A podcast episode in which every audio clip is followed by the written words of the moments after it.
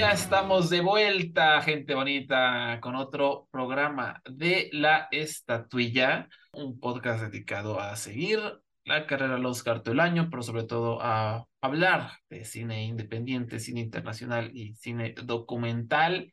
Y pues estamos de manteles no largos, ¿no? Porque tampoco es para tanto, ¿no? Pero estamos, ya, ya nos comenzamos a emocionar con este año cinéfilo porque Cannes anunció su alineación de películas para el Festival 2023, ¿no? Que incluye nombres muy grandes, muy importantes, ¿no?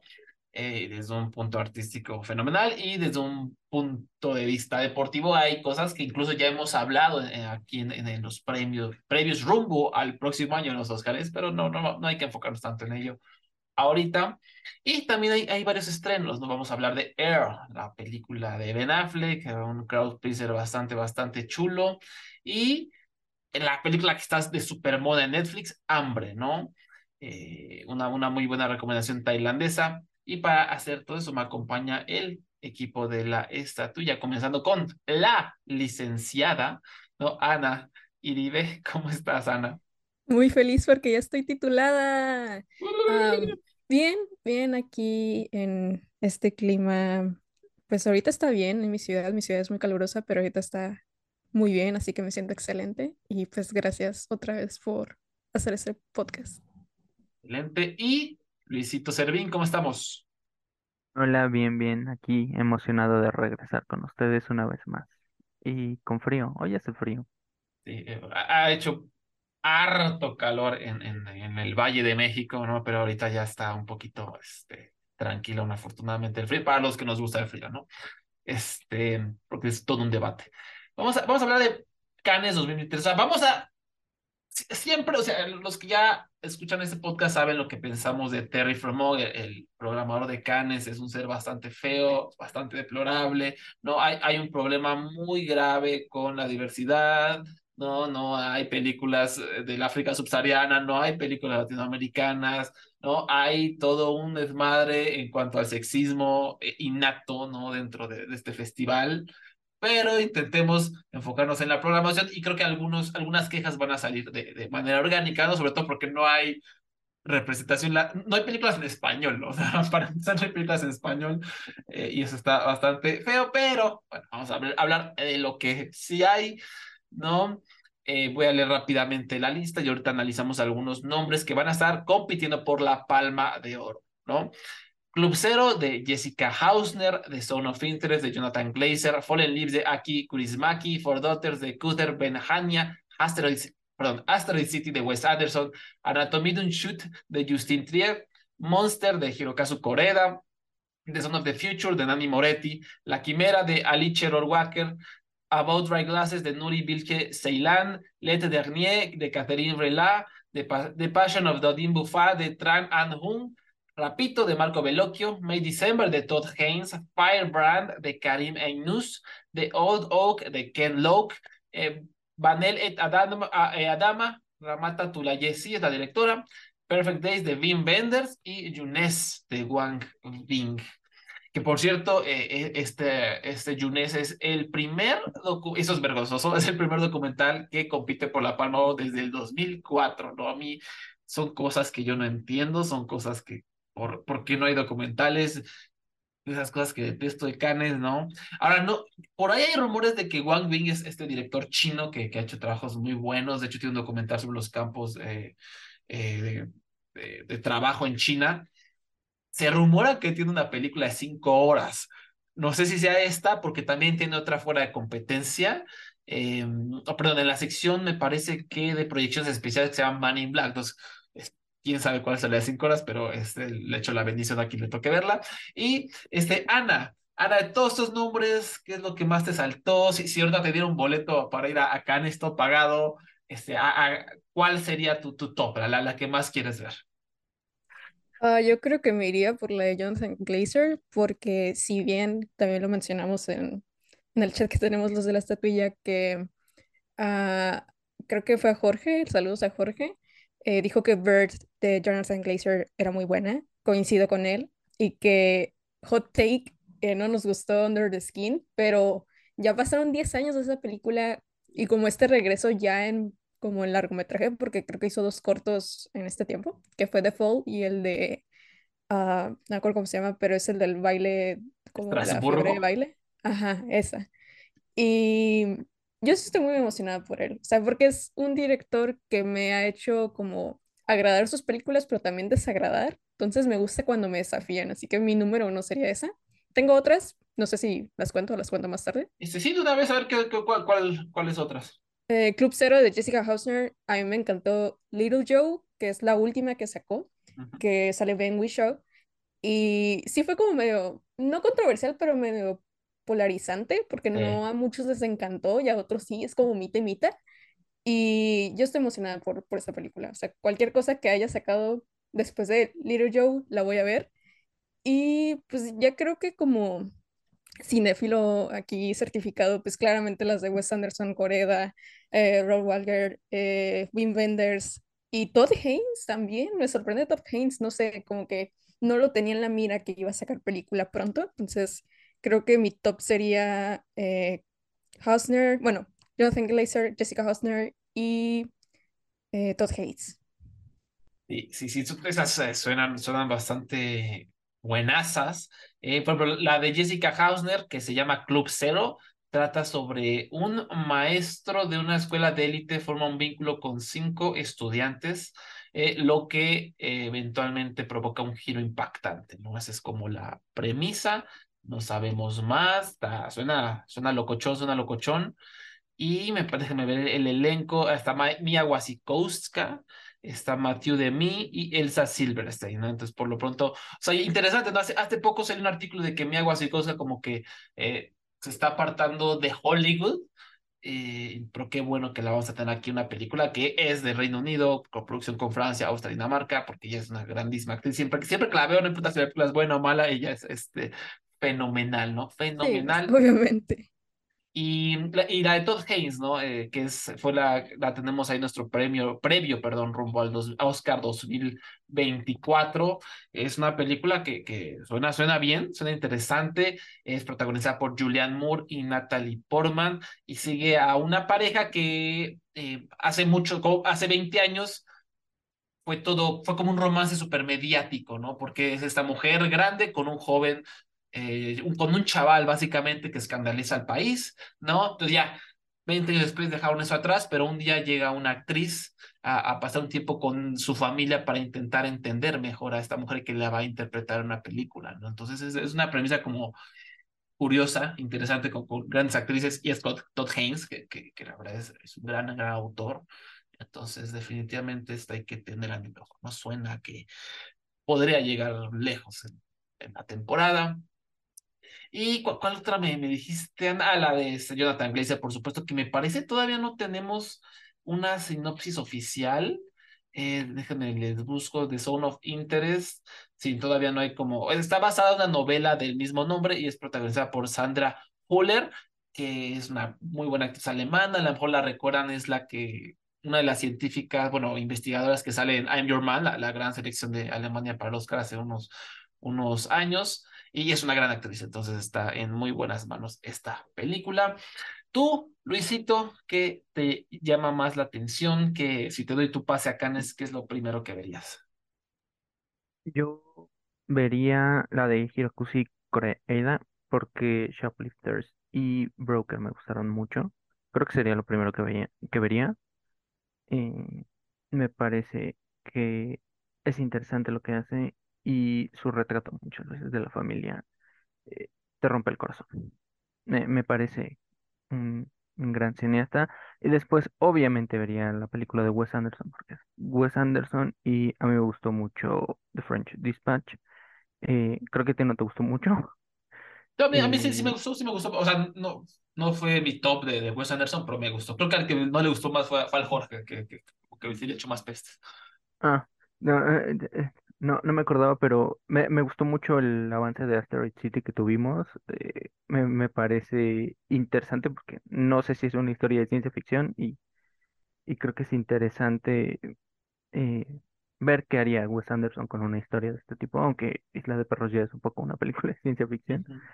Eh, y también, bueno, no soy tan fan de Jonathan Glazer porque Eh, igual, eh, como Ana y Jorge, no soy el más fanático de Under the Skin, pero no, no había tenido en consideración lo que dijo Ana. Ya pasaron 10 años desde que vimos Under the Skin y pues a lo mejor es momento de darle una nueva oportunidad a- al director. Eh, y no sé, como dicen, la de Ken Loach, eh, bueno, me, me llama la atención, sobre todo porque es, me parece que The Old Oak, en lo que puedo ver en la sinopsis, es una especie como de pop. Y las películas de pop son muy interesantes y quiero Sí, ver sí. lo O que sea, hace. como que, que dices una película de, de pops en un bar, ¿eso qué, no? Pero en general siempre que hay Ajá, sí, pop no, pero por alguna razón es, es bueno, ¿no? sí, Este, son, son, son súper interesantes, son súper interesantes. Lo acabamos de ver en The Banshees of Inisherin, entonces, sí, es sobre todo quisiera ver qué es lo que hace Ken Loach con, con, con un pop. Sí. Es lo que más me llama la atención. Sí, sí, sí, es una, es una locochón. Este, y para, para complementar la, la información eh, de la de Corea Monster, realmente todavía es un poco secreto, no sé, hay detalles, ¿no? Al parecer la historia es estilo Rashomon, la, la de Kurosawa, si no la han visto, o, o si vieron el último duelo, en el sentido de que te muestra tres historias. Bueno, hay, hay un conflicto y te lo muestra desde varias perspectivas distintas, ¿no? Y cada una tiene su propia verdad. Eh, digo, e- este es como se describe a grandes rasgos y sigue a un niño en una escuela que está como examinando, explorando quién es un monstruo, o sea, quién verdaderamente es un monstruo y se cuenta desde la perspectiva de, del chamaco, de la mamá y de la maestra. Entonces, eh, se ve, se ve bastante interesante y pues Coreda como que siempre, en general siempre aterriza. Tuvo, alguien vio, yo, yo no la vi, la verdad, se me pasó, se, se tardó un montón en estrenar la, la- esta película que hizo hace un par de años con Ethan Hawke este, la, de Lies, algo así se llamaba, que fue de hecho creo que su debut en, en inglés de, de Truth, se llamó la película de Sí, sí Truth. fue su debut. No, yo no la pude ver. No sé, ¿sí llegó a México? O sea, ¿sí llegó a cines? Sí, sí llegó a cines como a Cineteca, más que nada al circuito Ah. indie, eh, y pues como que sí, sí vi que gente le iba a ver y eso, pero no sé, como que eh, se me pasó. Como que me llegó el, el ruido, el antirruido de los estadounidenses que dijeron que estaba me, y pues ya nunca, nunca la fui a ver, ¿no? Entonces como que ese no sé, como que a partir de ahí como que Corea se por alguna razón no, no conectado después de Shoplifters con él. Igual Broker me, me, me gustó, pero no me terminó de convencer, pero sí es una película muy bella, entonces, este, y yo la vi estando muy cansado en Morelia, entonces no cuenta, pero yo creo que a Corea lo, lo vamos a ver compitiendo por, por la palma duro, ¿no? Duro, recio. Em, ¿qué más? ¿Qué más? De la de, ay Dios mío, se me olvidó su nombre, la de Ken Loach, esa yo tam- también tiene que ser inmediatamente una de las favoritas para ganar la, la Palma de Oro porque pues eh, lo, ya la ha ganado dos veces eh, por The Wayne That Shakes the Barley y hay Daniel Blake, que esa fue hace poco, fue en el 2016, sí, en el 2016, y es uno de los nue- únicos nueve cineastas que han ganado esa Palma de Oro. Ahora, tampoco es que digamos, uff, ¿no? qué difícil, si, es, si Rubén no es donde está esa lista, tampoco está, está, está difícil, parece, ¿no? Em, y qué más, qué más, qué más. Asteroid City. O sea, que ustedes eh, se, se hizo un pequeñito discurso cuando salió el trailer de Asteroid City de que, ay, es que es lo mismo de siempre, Wes Anderson, ¿no? ¿Qué opinan de eso? O sea, vivieron el trailer y pensaron, esto es lo mismo, lo mismo de siempre, pan con lo mismo. Yo no lo vi. En primera yo no lo vi. Y creo que no lo vi por lo mismo de que en, en todos lados me salía y dije como que ay, ya vi el tráiler, o sea, de tanta, de tantos frames que vi y demás. Pero, sea, sí, sí quiero ver la película, pesar, como que quiero evitar el tráiler, no sé por qué, porque a mí me gusta mucho el cine de Wes Anderson. No me encantó del todo French Dispatch, pero las demás películas soy fan. O sea, sí, como que a veces lo escondo porque es como tipo muy cinéfilo típico, así de que es que te gusta Wes Anderson. Pero a mí me gusta mucho, o sea, no lo digo a los cuatro vientos, pero me gusta mucho. Eh, City sí estoy emocionada, eh, pero no he visto el tráiler, por, por lo mismo tal vez no quiero emocionarme como cuando lo hice con French Dispatch, porque ahí creo que sí vi el tráiler muchas veces y ya al final fue como, bueno, no me gustó tanto. Entonces creo que quiero como evitarlo, pero yo sí soy el, del equipo, me gusta Wes Anderson. Sí, sí, ¿no? Y, o sea, esa gente que que te quiere hacer sentir mal porque te gusta un director y un director medio mainstream, digamos, y le pones así a Wes Anderson. gente que, o sea, gente, su opinión es pop, ¿no? Vamos a ignorarlos. Y sí, creo que Wes Anderson es, una, es una joya. Eh, yo, yo, vi el tráiler, eh, yo, yo soy como Ana, este, no me encanta ver trailers de películas que quiero ver, porque digo, la voy a ver, o sea, ¿para qué veo un frame? ¿Para qué veo algo? O sea, ya estoy emocionado por verla. Em, por ejemplo, Barbie, vi el primero y el segundo y dije, ya, o sea, el primero es perfecto porque no te revela absolutamente nada y el segundo, ya, o sea, dije, no lo voy a ver, no lo necesito ver porque voy a estar ahí el día del estreno, ¿no? O sea, no, no, no quiero spoilearme nada, nadita. Y pero sí vi este de City porque dije, eh, no creo que revele tanto. Y sí, en general me, gustó, está muy bien editado porque no sabes exactamente qué estaba pasando o qué va a pasar. Y fue raro la, primera vez que lo vi, no me, así que me, no me voló la mente, o sea, incluso bajó mis expectativas, pero lo volví a ver eh, un par de días después y, y, me gustó mucho como que, no sé, yo, yo sentí una vibra de, de soledad entre... Hay como muchas interacciones entre el personaje de Scarlett Johansson y creo que eran de Jason Schwartzman eh, no recuerdo bien, pero hay como... es el de Jason Schwartzman. Sí, hay como algo, algo en ese diálogo como que se me hizo pandémico, como un poco, porque se supone que este pueblo queda aislado, ¿no? O sea, como que no los dejan salir porque hubo un encuentro o algo. Eh, ya le estoy esperando el, el, el traer El avance. Este... No, no pasa nada, todo bien. Y, y, y como que esas conversaciones me parecieron muy profundas por alguna razón, ¿no? Entonces eso, me hizo emocionarme, ¿no? Y, y si esto de que siempre es lo mismo con Wes Anderson, no lo creo, como cada película, a pesar de que es, las sensibilidades estéticas son parecidas, ¿no? Como que cada película aborda cuestiones muy diferentes, ¿no?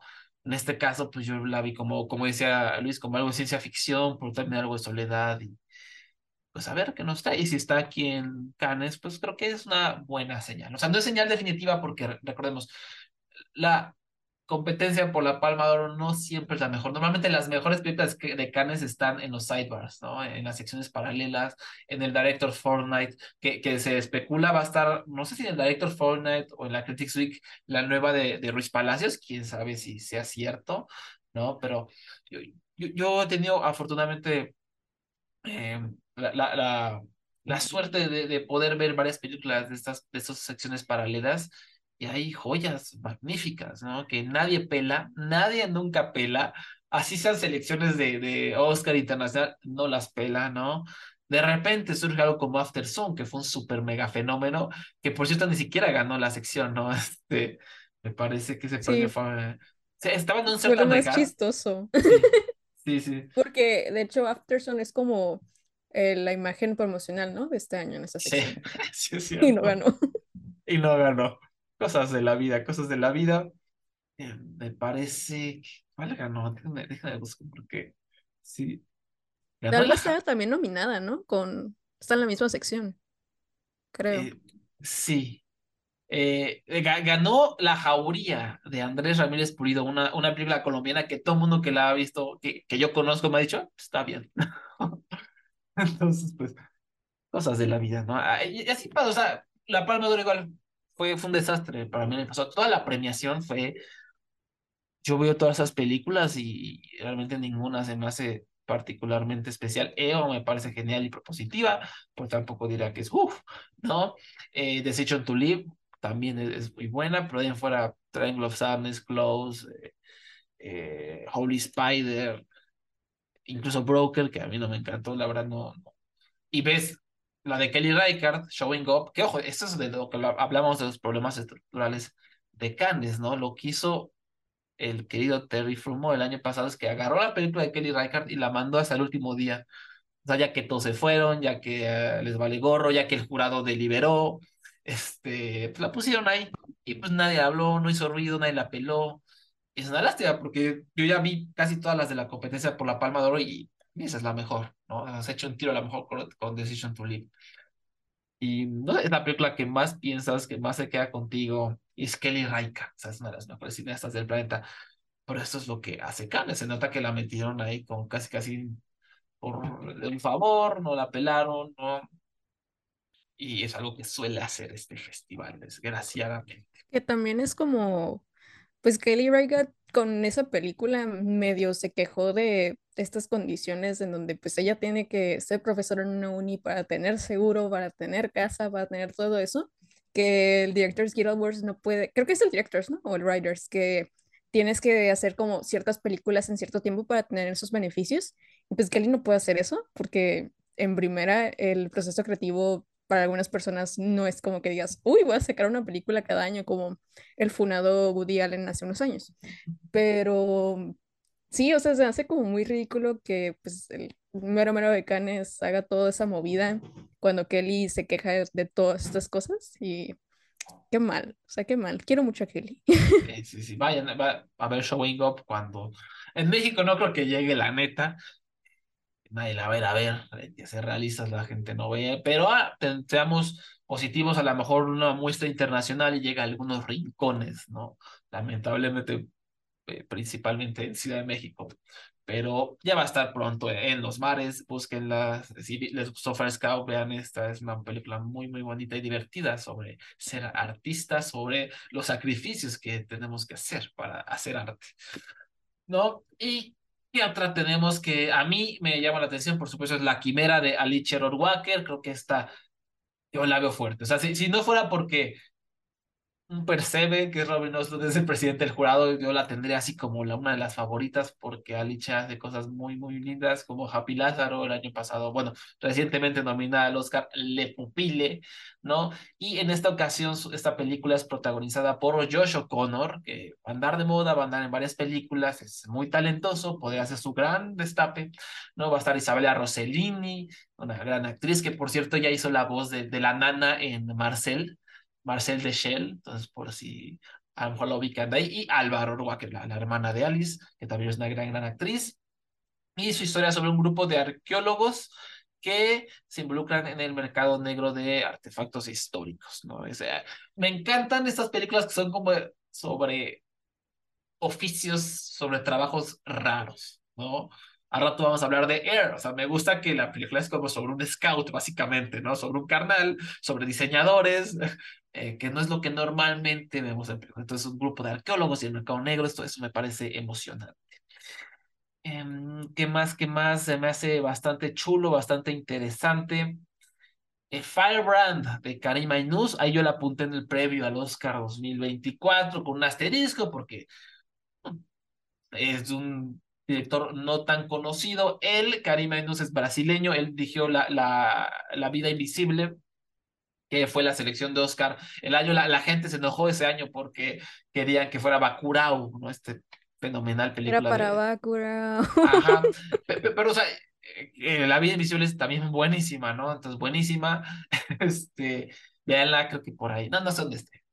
Porque vale la pena verla. Y esta película es protagonizada por Alicia Vikander y Jude Law, ¿no? Alicia interpreta a Catherine Parr, la sexta y última esposa de Henry VIII, el Enrique VIII famoso porque encantaba decapitar esposas y era un bastardo.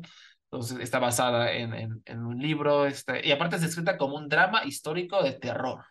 Entonces me agrada, ¿no? Te, me da buena espina. Y la cinefotógrafa es Hélène Lubar, que también para mí es de las mejores cinefotógrafas trabajando hoy en día, de verdad. Ah, y que quien ha trabajado con todo el mundo, con Alice, con Leo Carax, con Agnes Barda, con Wim Wenders, eh, con Claire Denis. Eh, ella hizo la, la cinefotografía hace poco de, de Los Daughter, Never Rarely, Sometimes Always. Entonces, estoy, estoy emocionado porque su trabajo lo suelo disfrutar bastante. Después, por ahí, Marco Bellocchio también es uno de los grandes, grandes maestros del cine italiano. Rapito va a competir por La Palma. Es sobre un joven judío que es secuestrado y convertido al catolicismo en 1858. Sale Bárbara Ronchi, Fabricio Gifuni. No, Bárbara Ronchi es una, es una muy buena actriz que he tenido oportunidad de ver un par de veces. Entonces, eso por ahí podría robar miradas. Para complementar la de The Old Oak, de Ken Lowe, que es este gran director eh, sobre temas sociales, es, es todo se gira alrededor de este bar llamado The Old Oak, en una villa al noreste de Inglaterra, en donde las personas están abandonado el pueblo porque las minas cerraron, ¿no? Entonces ya las casas están baratas y esto se convierte en una locación ideal para refugiados sirios, ¿no? Suena a Ken Loach, o sea, esta película, la sinopsis es Ken Loach totalmente. Y eh, definitivamente hay que echarle el ojito. Y Perfect Days de Wim Wenders, obviamente uno de los grandes ídolos, leyendas del cine, que todavía no hay nada como de detalles, entonces habrá que esperar. Después tenemos, por supuesto, la sección Uncertain Regard. Eh, la mayoría no, no, hay como muchos directores o directoras famosas. Está la nueva película de Monia Chokri, Simple como Sylvain, simple como Sylvain, supongo. Eh, ¿Tú viste esta película que hizo ella, no? Que está en movie. Eh, Ana salió el año pasado, es la de la niñera, ¿no? Babysitter, sí. Babysitter. Yo tuve, o sea, como que al inicio tuve conflicto con esta película, pero entre más la pensaba después de verla, más me gustó. Y sí tiene como, pues como es de la misma onda canadiense, francesa, francesa que pues de Javier Dolan y todos ellos. De hecho, Monia Chokri trabajó con Javier Dolan en varias películas. Em, como que sí tiene como, esa, como ese estilo, ¿no? Pero me gusta como el giro feminista que lo pone eh, Monia, en, al menos en Babysitter con esa película, pues hoy que salió la noticia que iba a estar ella, dije, ok, la voy a ver. Si es que, si es que fuera Canes, la vería, no voy a ir. Entonces, pues sí, eso también me emociona mucho en esa sección. Nunca digas nunca, ¿qué tal si mañana te ganas la lotería, no? Ay, claro que sí. Pues ya normalmente Certain Regard, el chiste es como descubrirlas, ver cosas nuevas. Sea, la verdad, yo siempre que veo películas de Don Certain Regard terminan siendo fenomenales, ¿no? Más que quiero, quiero este, revisarlas del año pasado para ver, porque igual nadie pela estas secciones, estos sidebars, y, y suele haber cosas fenomenales. The Worst Ones, que fue la que ganó, que tuve oportunidad de verla, es, ahí está la, la crítica en la estatua.com, que ya salió en Estados Unidos, eh, supongo que no tarda en salir en VOD, para que la busquen. La verdad es que es una película muy buena, muy propositiva, que es una especie de metaficción sobre un director que está filmando una película con, eh, con jóvenes pobres que nunca han actuado, ¿no? Y, y eh, o sea, en la vida real, estos actores que interpretan a los jóvenes amateurs nunca han actuado. Entonces hay una, un elemento bastante interesante. Estuvo Joyland, que ganó la Queer Pound, que fue la selección de Pakistán para el Oscar, que fue finalista al Oscar. Eh, ya va a salir también en VOD en Estados Unidos, entonces búsquenla, es muy, muy buena. Está Godland, que está ahorita en la muestra internacional de cine de la Cineteca Nacional y es muy buena también. O sea, es, es difícil, es dura, es una meditación de tres horas donde un vato religioso eh, va a Islandia y, le toca hacer un trayecto brutal donde le toca realmente contemplar la creación de Dios en todo su esplendor, porque es Islandia, pero a la vez también la brutalidad de esa creación, porque le toca tener que sobrevivirla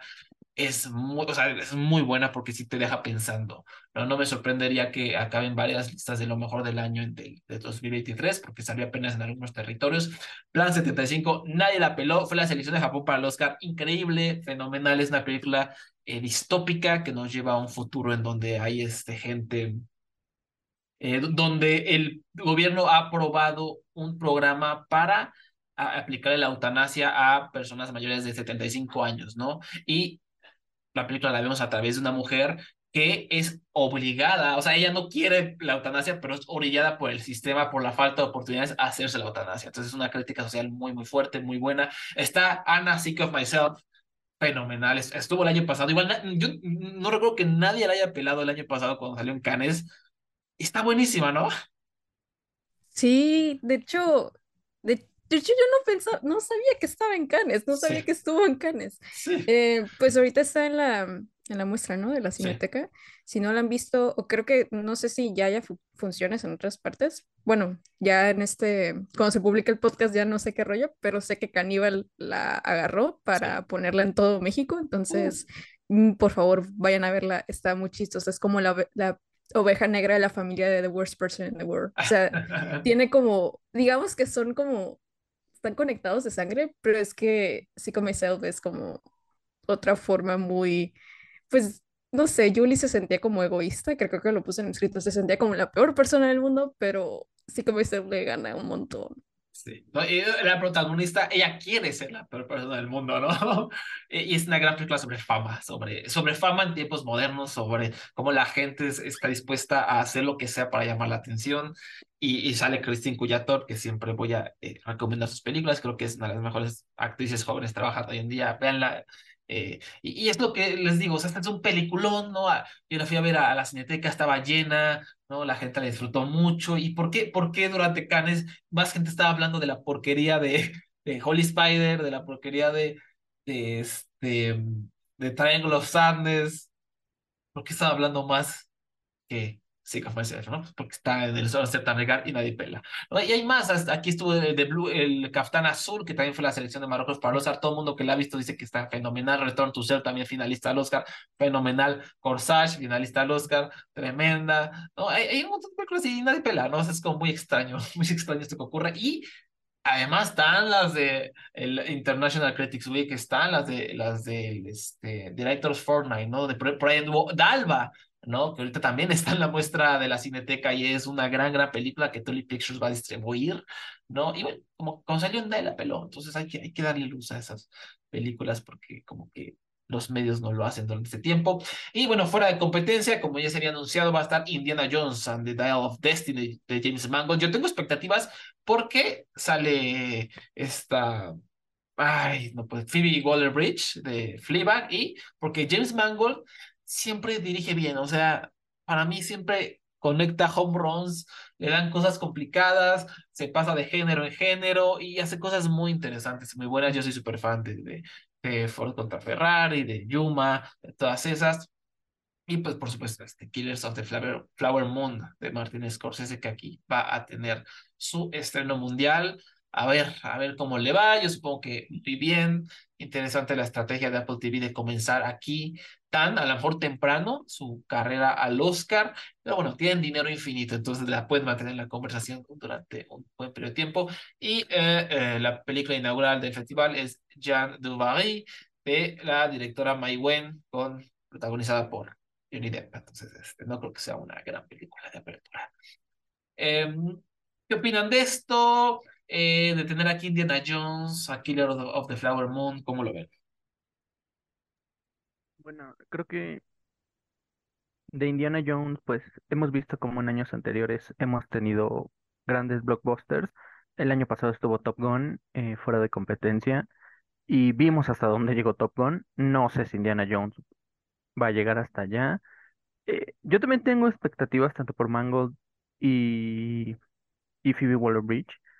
Eh, pero también porque siento que, que Mangold ya hizo algo muy mágico y especial con Logan, que fue la película de retiro hasta que Disney y Marvel le llegaron a los billetazos a Hugh Jackman. Eh, pero siento que podría ser algo similar, aunque viendo los avances no estoy tan convencido, porque... Y hay algo que no me agrada, yo también, hay algo que no me convence de esos avances. Sí, porque eh, en primera hay unos donde están repitiendo las imágenes y cuando empiezan a repetir imágenes en, el, en, dos avances distintos no es como que una buena señal. Pero no sé, y, y, y no sé si vieron, es chistoso porque le cambiaron el nombre de la película en español, porque la primera vez que salió el avance le pusieron algo como el diario del destino, algo así, y de repente ahora sí ya es el dial del destino. Es, Ah, es una cosa extrañísima, curiosa. Eh, pero no sé, eh, estoy, estoy, porque amo Indiana Jones, me encanta Indiana sí, Jones, yo también, yo también. Eh, incluso la Calavera de Cristal, que es la más floja de las cuatro, pero, pero no sé, ma- man- como dices, Mangold me hace creer, me gusta, también me gusta mucho Ford contra Ferrari, cosa rarísima porque no me gustan las carreras de autos, Mm. me parecen uno de los deportes más estáticos del mundo para verlo.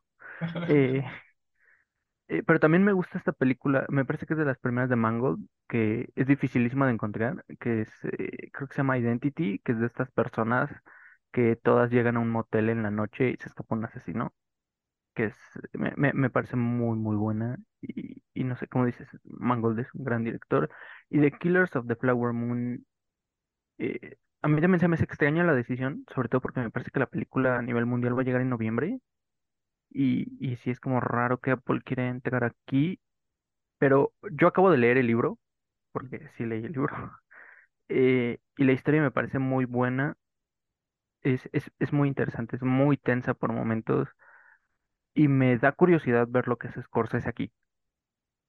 Sí, tengo, tengo curiosidad. Me, me, tengo un conflicto con el cast porque DiCaprio es este gran nombre junto con Robert De Niro y, y ay, ¿cómo se llama este actor?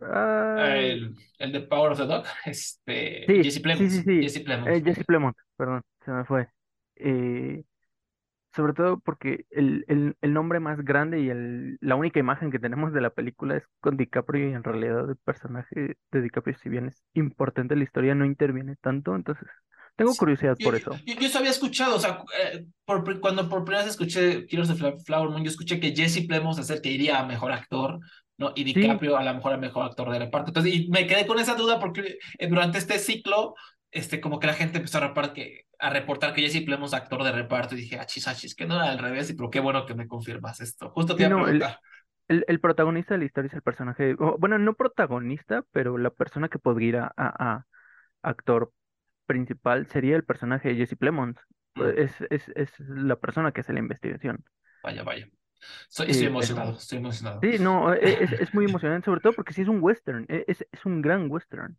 Oh, y, y Lily Pero Glaston, ya, ya lo dijimos en el previo a los Oscars 2024, o sea, Lily es una super actriz que aquí va a ser su destape también para el mundo, no, no es muy no, conocida. y, y, y el papel que tiene Lily Gladstone también es, es, es muy complicado, es muy complejo y que- quiero ver qué es Scorsese, sobre todo porque una gran queja con el cine Scorsese es que casi no hay mujeres protagonistas o, o una presencia femenina y me parece que aquí es una gran oportunidad para demostrar que eso no es cierto.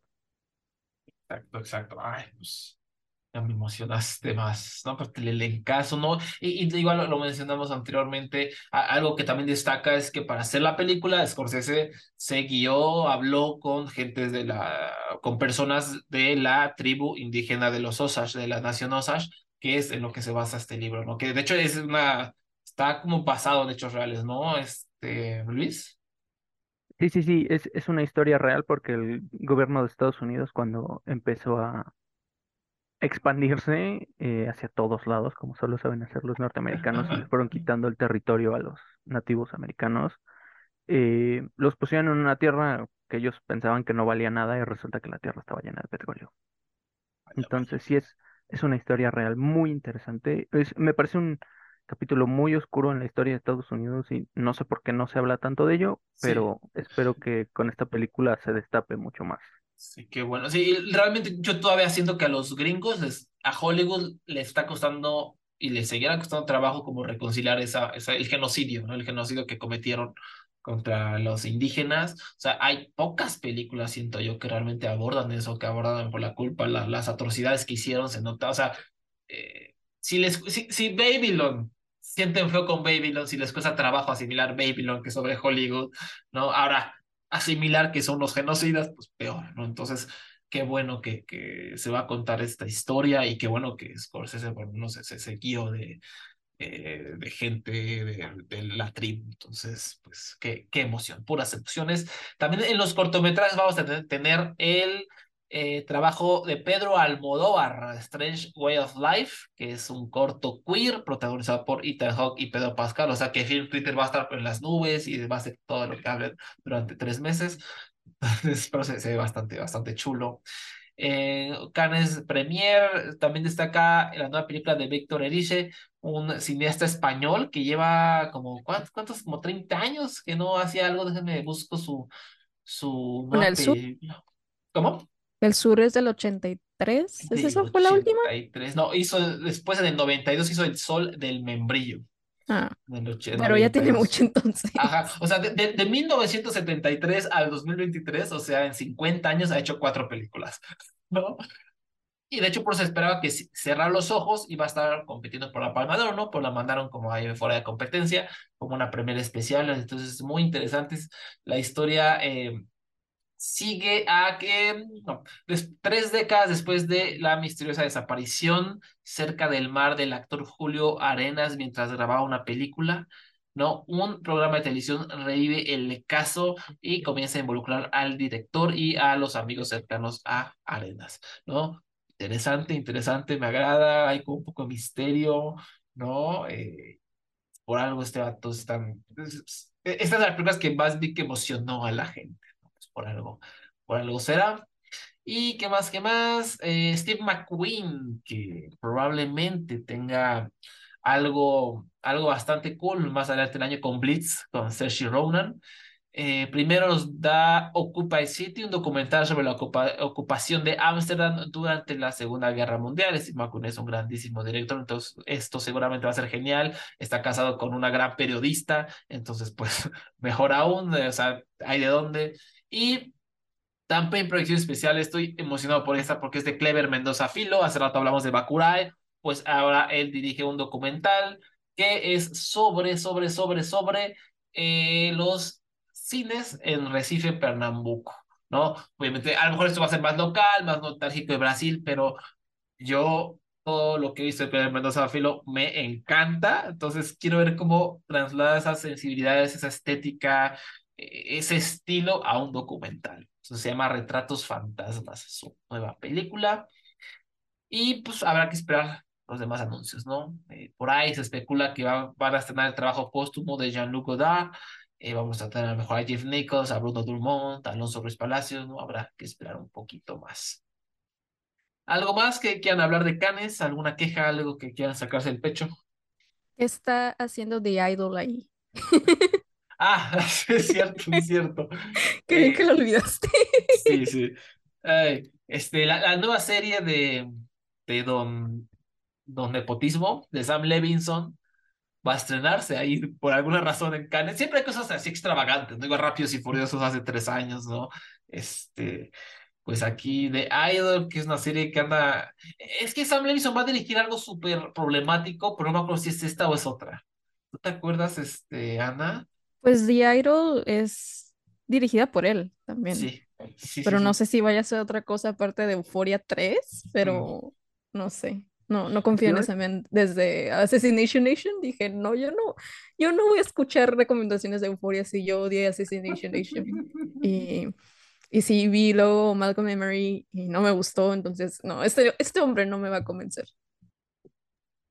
¿Qué ibas a Yo decir, escuché Luis? hubo, eh, yo escuché que hubo muchísimos problemas detrás de la producción de The Idol, porque me parece que él no estaba tan involucrado al principio de la producción y de repente fue como, ah, sí, la quiero tomar, y cambió muchas cosas, eh, Sí. pero me parece que solo son rumores, no sé qué tan confiable sea, no me parecería extraño así con la historia que tiene Sam Levinson, pero estoy como Ana, no, no soy nada fan de su trabajo, vi Malcolm y Mary, no me gustó, creo que la quité como a la mitad, porque dije, no, esto es demasiado pretenciosidad para mi gusto, y, y no, lo, lo abandoné, nunca vi Euforia, no es como que tenga muchas ganas de verla, y ahora que estuvimos viendo eh, estas premiaciones que afortunadamente transmitieron a través de HBO Max, eh, que ve- pasaban en el comercial, como, no, esta cosa como que no me interesa, no, no me atrae, no me la pongas, gracias. Sí, yo, yo, yo, o sea, Euforia la gente la mama. Todas las personas que conozco que ven Euforia me dicen, pues es que veo porque mis amigos lo ven y por los memes, pero la verdad es que no se me hace la gran cosa. Todo el mundo me ha dicho eso, o sea, todo el mundo coincide en que no es la gran cosa. Yo, yo he visto algunos capítulos así como de fondo, o sea, yo no la estoy viendo, yo la está viendo alguien más y veo y se me hace espantosa, se me hace pésima, se me hace como una serie para TikTokers, siento, este, pero quién sabe, a lo mejor tendremos que darle chance. Pero sí, o sea, todo lo que dice yo lo replico, se me hace un vato súper pesado, se siente la gran caca, odia la crítica porque siempre lo critican y no, no aguanta vara, es muy nefastito, Malcolm y Mary es muy pretenciosa. Eh, Es un vato bastante pesado. De hecho, ya aquí tengo el chisme completo. Ya aquí tengo el chisme para que no nos queden hambrientos. Este, eh, hubo un problema en que le iba a dirigir Amy Seymes, la directora de She Dies Tomorrow. Eh, ya estaban a 80% terminada, pero se salió o se fue. Y después contrajeron a Sam Levinson, que hizo un despapalle, reescribió todo y cambió como el mensaje de la película de acuerdo a muchas fuentes. Y como que subió de, de 10 a 100 el contenido sexual y los desnudos. ¿No? Este, para equilibrar y superar a Euforia, ¿no? Ese es como el, el desmadre que hay, y me parece que hay otras cosas problemáticas involucradas, ¿no? Pero bueno, Sam Levinson perfecto canes, ¿no? Para un sujeto así de botar sus, sus contenidos horribles. En fin, pues vamos a platicar de algunos de los estrenos recientes. ¿Qué les parece si comenzamos con Air, la historia detrás del logo, como le pusieron en, español, que es dirigida por Ben Affleck, protagonizada por Matt Damon, Ben Affleck, Viola Davis, Chris Messina, Marlon Wayans y Jason Bateman, y por supuesto mi pollo Chris Tucker, de un guion de Alex Coventry. Es, dura casi dos horas, fotografía Robert Richardson, es la historia de cómo eh, la marca Nike, la empresa Nike, llegó a un acuerdo con Michael Jordan, futbolista más famoso, más popular de todos los tiempos, de utilizar el calzado Nike, ¿no? cosa que revolucionó no solo a la industria del calzado, no solo a la industria como de la ropa, también a la industria del deporte, ¿no? Porque hubo ahí un, un acuerdo muy importante entre ambas partes y por supuesto el Air Jordan es una cosa famosísima. Ahora hay una cultura de los sneakers, eh, no, no de este, del dulce, de los sneakers, de los zapatos. Y, y yo siempre se me ha hecho muy raro, o sea, a mí, yo no soy nada de ropa, yo no soy nada de zapatos, tú siempre veo estas tiendas y los sneakers de colores y la gente emocionada entra y cada sneaker cuesta como 5 mil pesos, yo, yo no lo entiendo, se me hace rarísimo, ¿no? Pero esta película como creo que me acercó a entender esa cultura, ¿no? A, a ver al zapato como arte.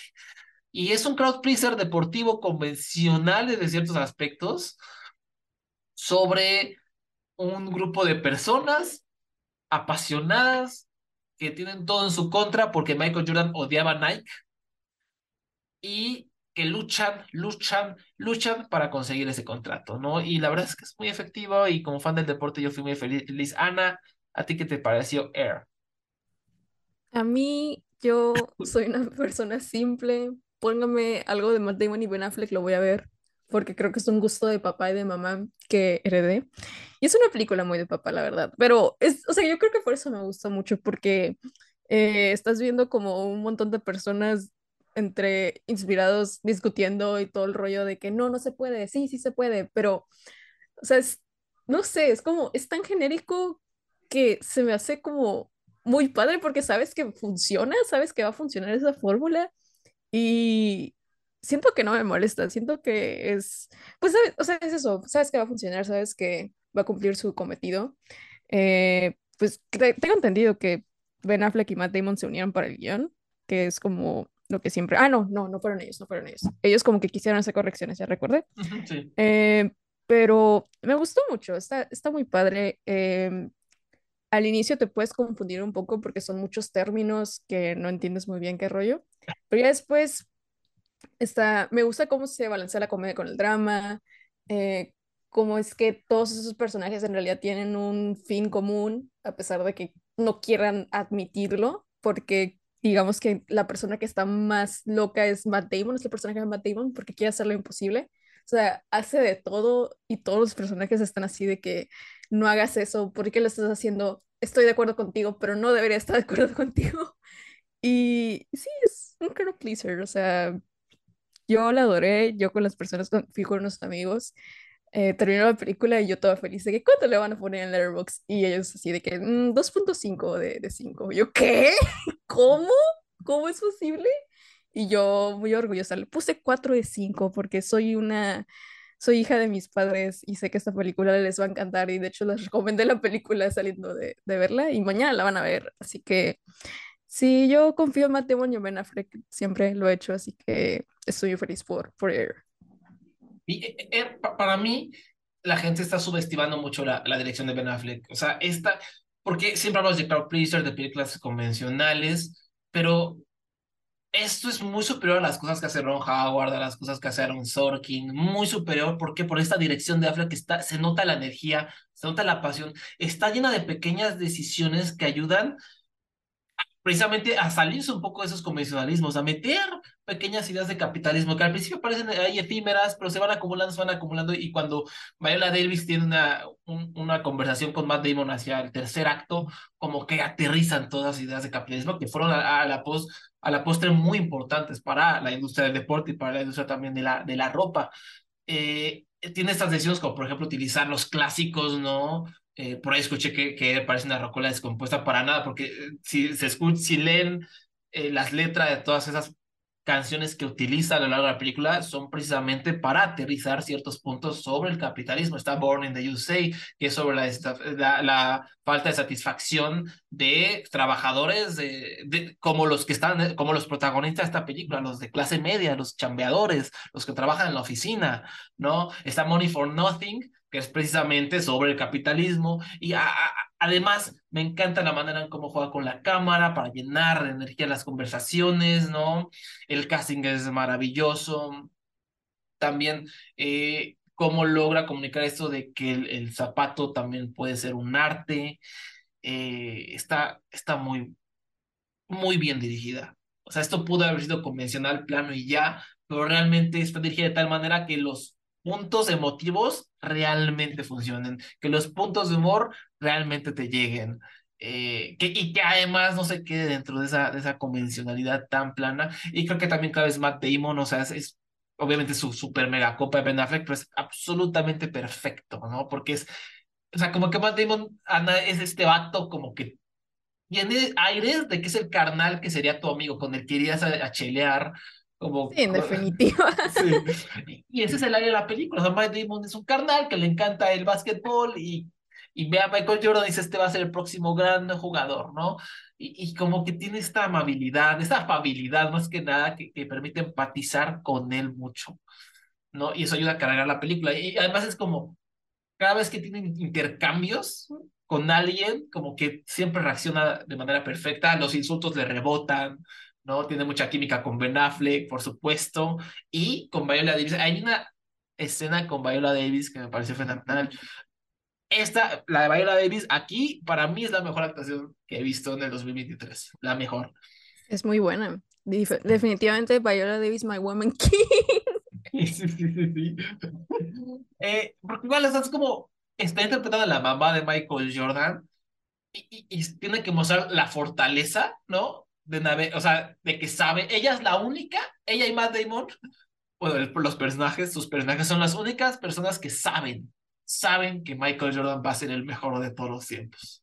Nadie más les cree, nadie más los pela, ellos lo saben, ¿no? Y ella como que tiene esa certeza, pero también tiene que mostrar una fortaleza para navegar por el mundo de los blancos, ¿no? Para hacerlo mejor para su hijo, ¿no? Y es como que mezcla tranquilidad de que ella sabe, sabe perfectamente que su hijo va a ser el mejor, pero también es como que impone, o sea, como que intimida, su presencia es como, no, o sea, ella es la que va a tomar la decisión final, ella es la que va a influenciar a Michael Jordan con quién va a firmar, ¿no?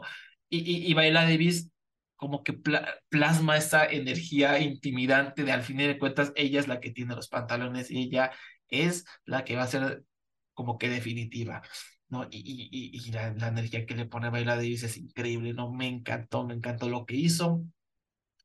Eh, desde el aspecto deportivo, me encantaría que esta película llegue muy lejos. Yo creo que si le va bien en taquilla, lo puede lograr, porque es una película, como bien dijo Ana, película de papás. Es la película para papás por excelencia.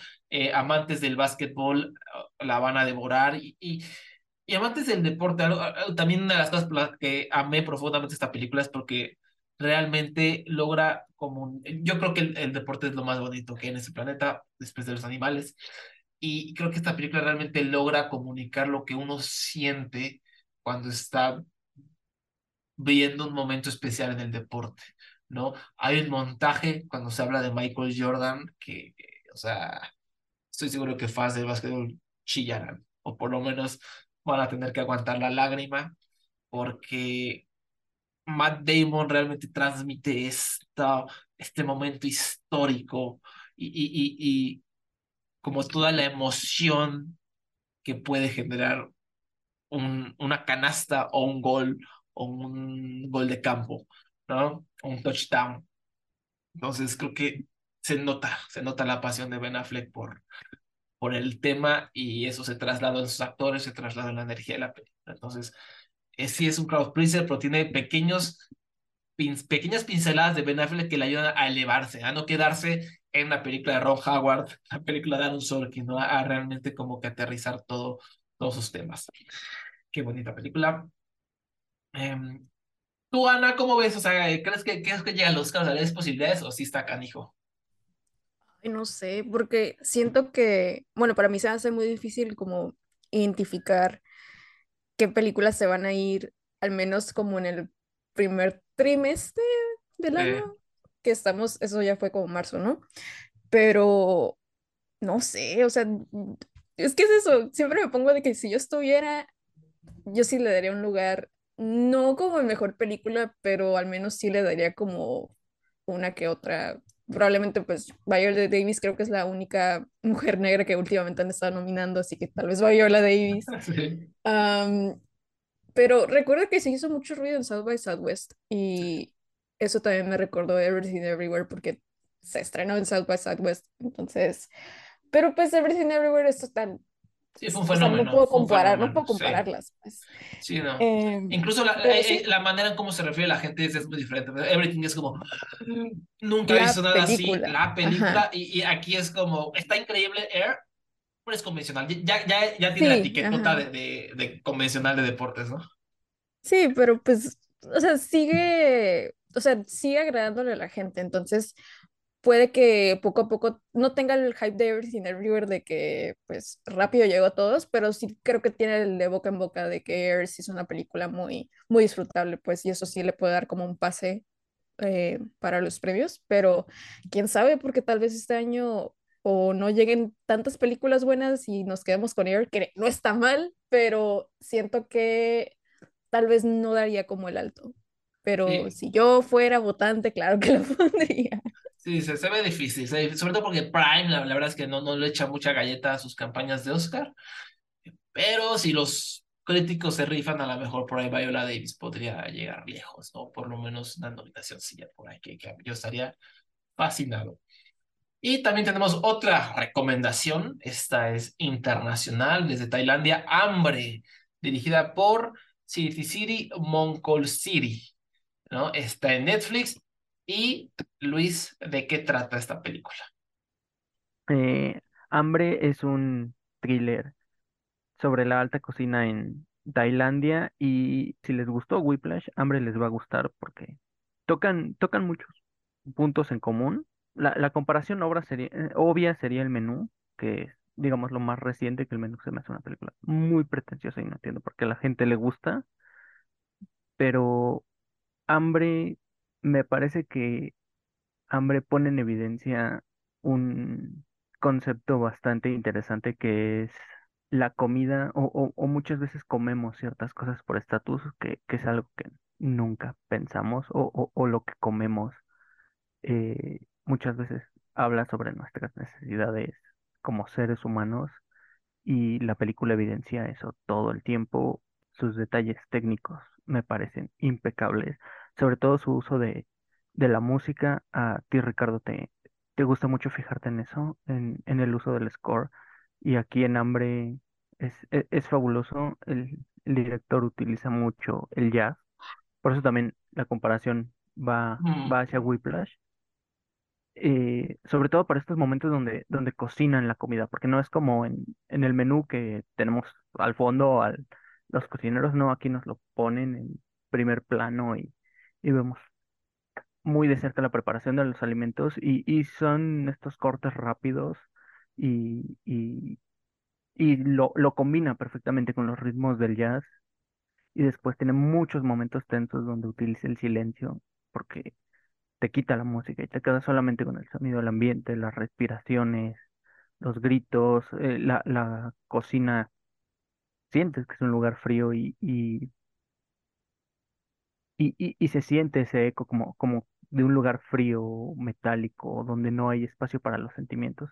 Y es que Hambre sigue la historia de una chica que cocina fideos en el restaurante de su papá, precisamente para ayudarlo, porque su papá ya es una persona muy vieja y tiene un gran talento para cocinar. Entonces le ofrecen entrar a este restaurante de élite de un chef muy famoso en Tailandia y pues vemos todo este mundo de élite y de privilegio desde sus ojos.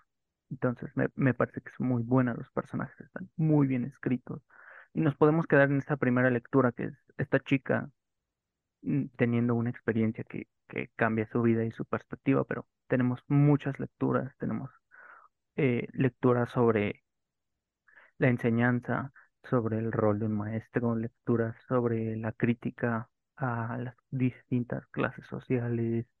eh, igual, ah, ah, yo sé que te va a gustar porque hay, hay, momentos donde se critica a esta generación ahora TikTok eh, que hacen las cosas porque sí y, y de forma muy estúpida y Sí, sí, también es una crítica al privilegio, es una crítica a la cultura moderna, a cómo todo se hace sin pensar, ¿no?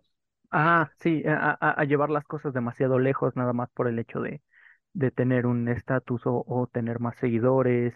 Incluso se critica el propio eh, gobierno tailandés y las condiciones en las que muchas veces vive la gente. Entonces me, me parece una película que tiene muchísimas lecturas. eh, Netflix le dio como cero promoción y aparte la estrenaron en un sábado que rarísimo, rarísimo ese rarísimo pedo, pero funcionó, o sea, estaba en el top 10, ha estado en el top 10, y, y me afortunadamente. parece que lo merece, lo merece. Eh, yo nunca vi un avance eh, cuando, cuando eh, nos diste el calendario. Me llamó la atención porque thriller culinario y fue como, mmm, combinación extraña. A mí me gustan los thrillers y vi el póster y el póster me gustó mucho porque también es una película que habla, so- ha- habla sobre la cocina y lo que representa póster, para nosotros. Sí, sí, o- o, es, es- es un gran póster. Entonces el póster fue lo que más me llamó. Pero si tienen oportunidad de ver Hambre, véanla, no le tengan miedo a que es una película eh, tailandesa, porque de verdad nos ofrecen grandes películas. Eh, yo, yo recuerdo ver a, a Chutimón en una película que me recomendó Ana, que fue Feliz Año Viejo. Me parece que fue Feliz Año Viejo, sí. sí, sí, sí, el señor Sí, viejo sí está, puede ser. está en Netflix también, pero, pero espérate, dinos el apellido de la actriz, por favor, Luis. Ay, no, es, Let's go, let's go.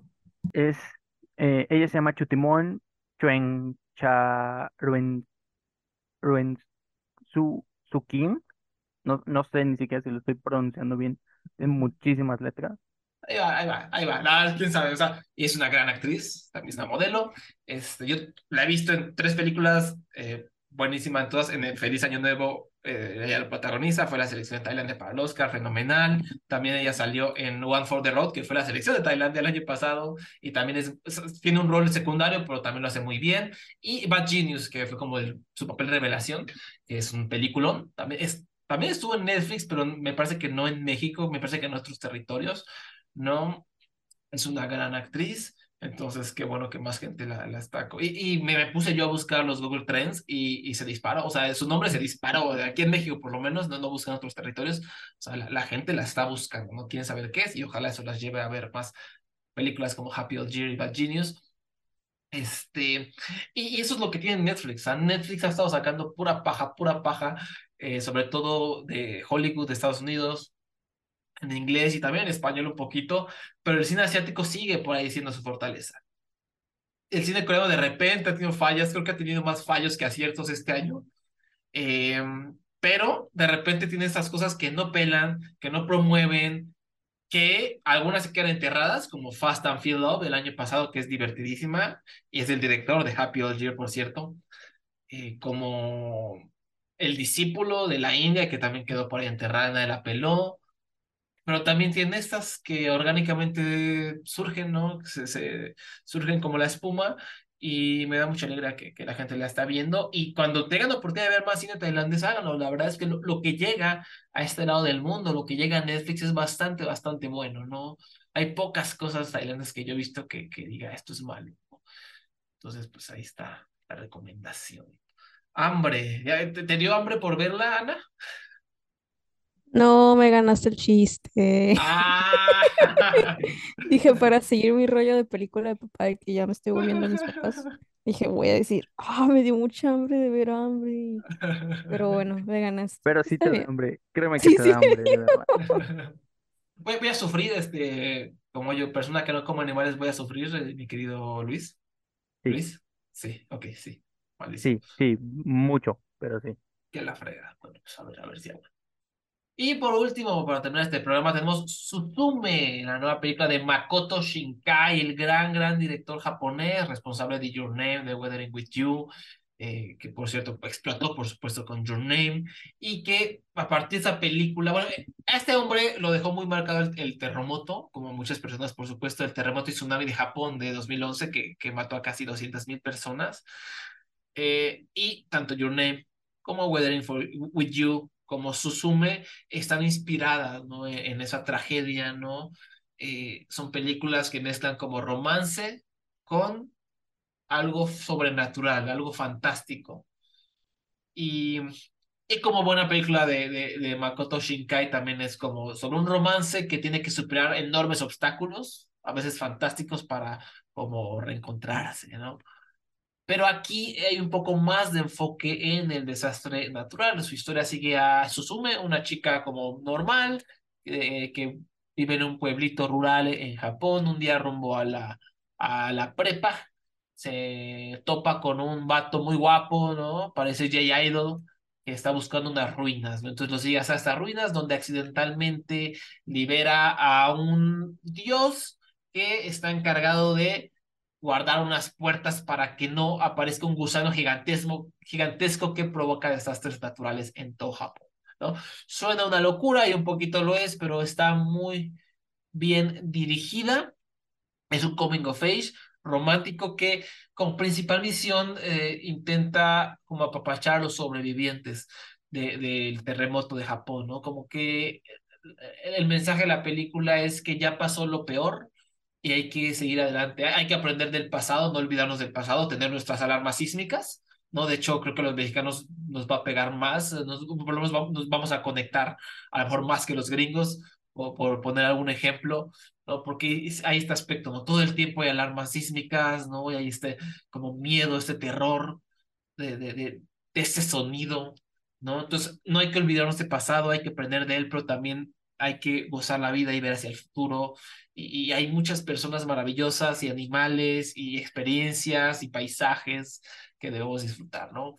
Y tiene increíbles personajes, ¿no? Hay un gato que habla, hay una silla que habla. La animación de la silla que habla y se mueve y corre es increíble, no puedo creerlo. Es de las cosas más increíbles que he visto en una película animada, una película, punto porque eh, logran hacer que esta silla de tres patas comunique sentimientos, te haga reír y que te emocione.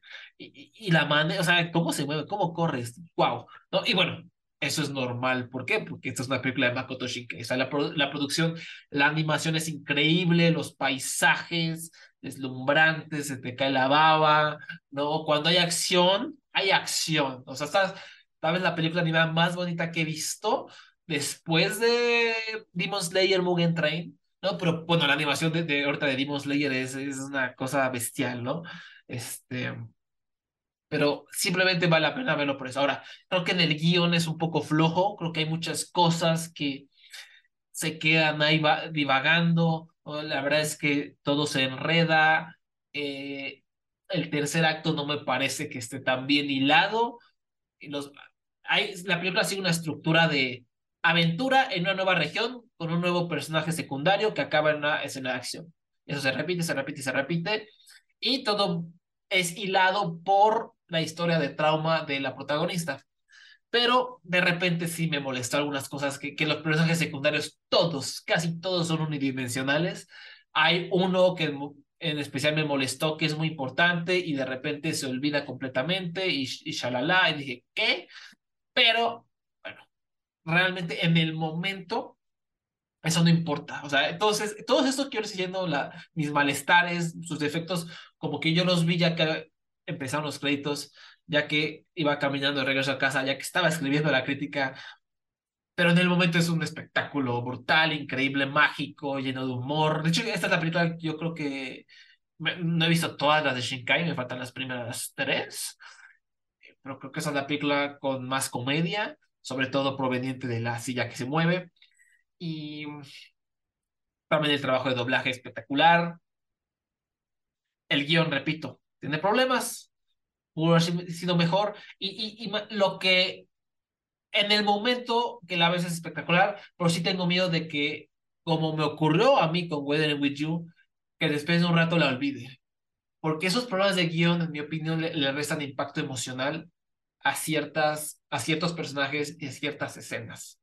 En el momento son geniales, pero siento que ese impacto no va a ser tan duradero, ¿no?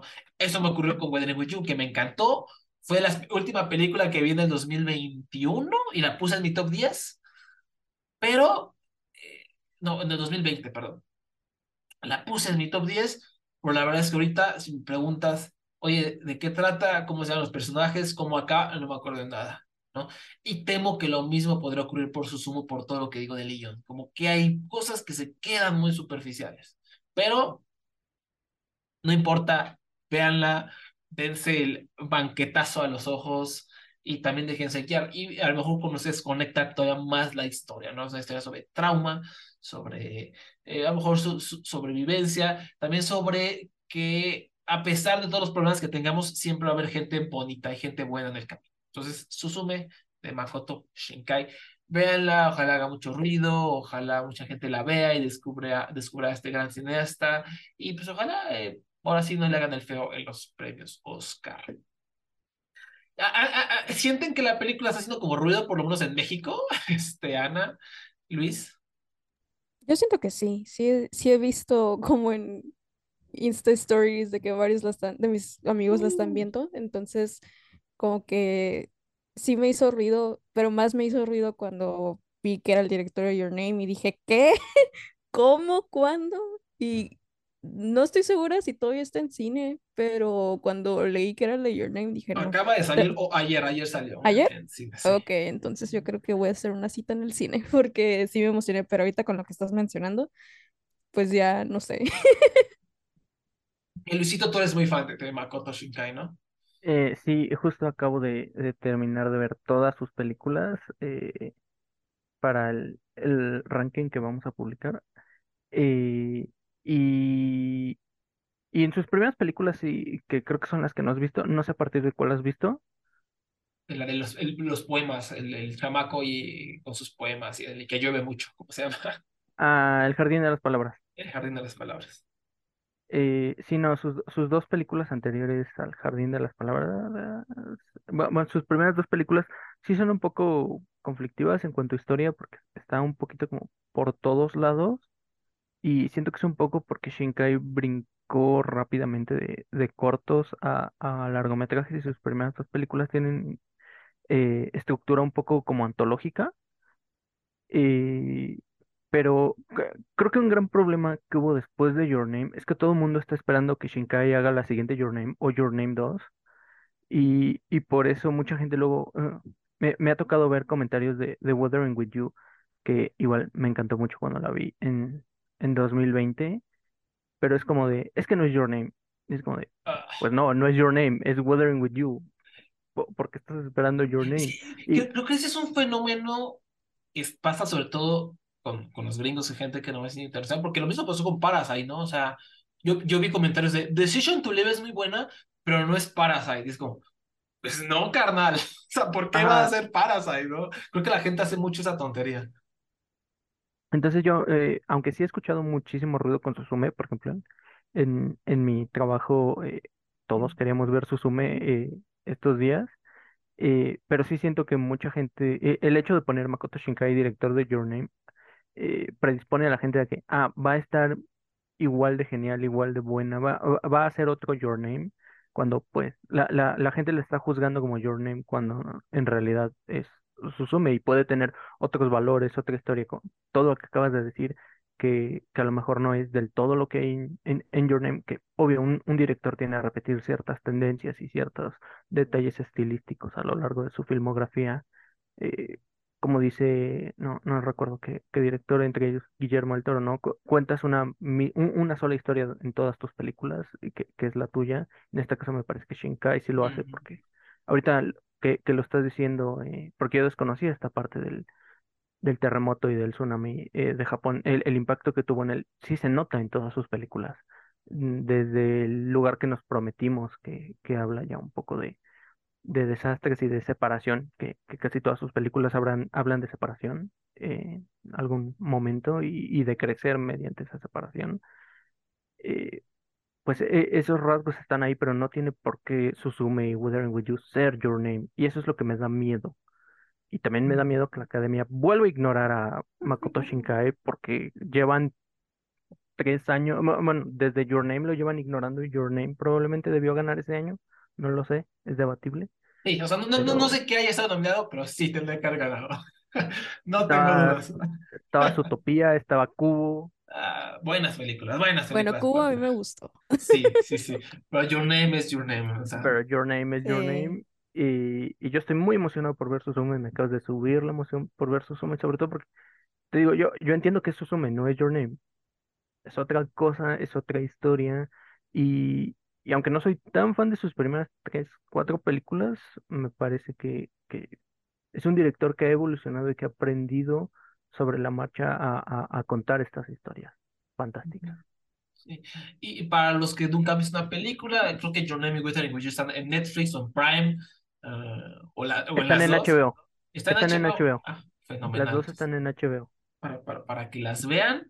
Y, y si no, no tienen tiempo y quieren ir a verla, porque pues seguramente no va a durar mucho, sobre todo porque hay otra película animada y es que se está comiendo todo.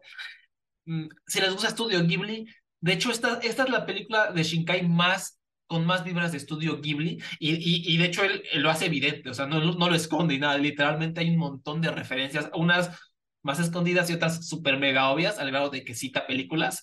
Este, Más, eh, dirías que, bueno, no sé si la viste, pero dirías que es más Ghibli que el viaje a Agartha, porque esa también es de él y ese es muy, muy Ghibli, es muy Chihiro. no la he visto, o sea, no la he visto. Ese, esa Entonces, sí es muy, muy Ghibli, literalmente sucede en un mundo fantástico.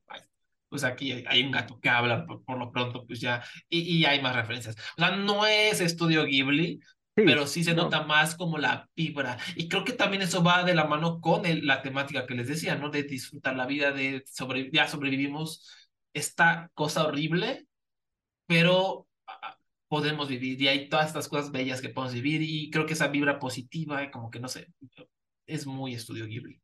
Entonces, es, vaya, véanla, denle una oportunidad. El espectáculo visual que les va a dar no se los va a dar ningún plomero, no se los va a dar Pixar, no se los va a dar nadie, solo se los va a dar Makoto Shinkai. Entonces, pues ahí está la recomendación. Y hasta acá llega el programa de la estatuilla. Recuerden que pueden seguirnos en Twitter, en Facebook, en Instagram, en TikTok con arroba la estatuilla. También la estatuilla.com pueden encontrar todos nuestros textos, nuestras críticas, eh, la cobertura de festivales, columnas, la programación de canes, todo lo que a lo mejor no mencionamos, ahí va a estar en la estatuilla.com. Y Luis, ¿en dónde te podemos encontrar? a mí me pueden encontrar en el maravilloso mundo de Twitter. Bueno, no es tan maravilloso Twitter desde Elon Musk, Nunca ha eh, sido, pero, nunca ha sido también, hay que, hay que ser honestos. pero me pueden encontrar en Twitter como Lush Servin. Y Ana, ¿en dónde te podemos encontrar? Igual en Twitter eh, como Sam Rockway, es decir, como Sam Rockwell, pero en vez de Ls al final, ponen I latina. Y en Letterboxd estoy como Coming of Age, como Coming of Age, pero le pones una S después de la G. Y en Insta también estoy igual.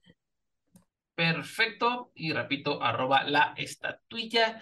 También pueden escuchar este podcast en Spotify, en Anchor y en iVoox. Nos pueden encontrar como la estatuilla y formamos parte de la familia LPMX, los Podcast MX. Yo soy Ricardo y nos escuchamos hasta la próxima.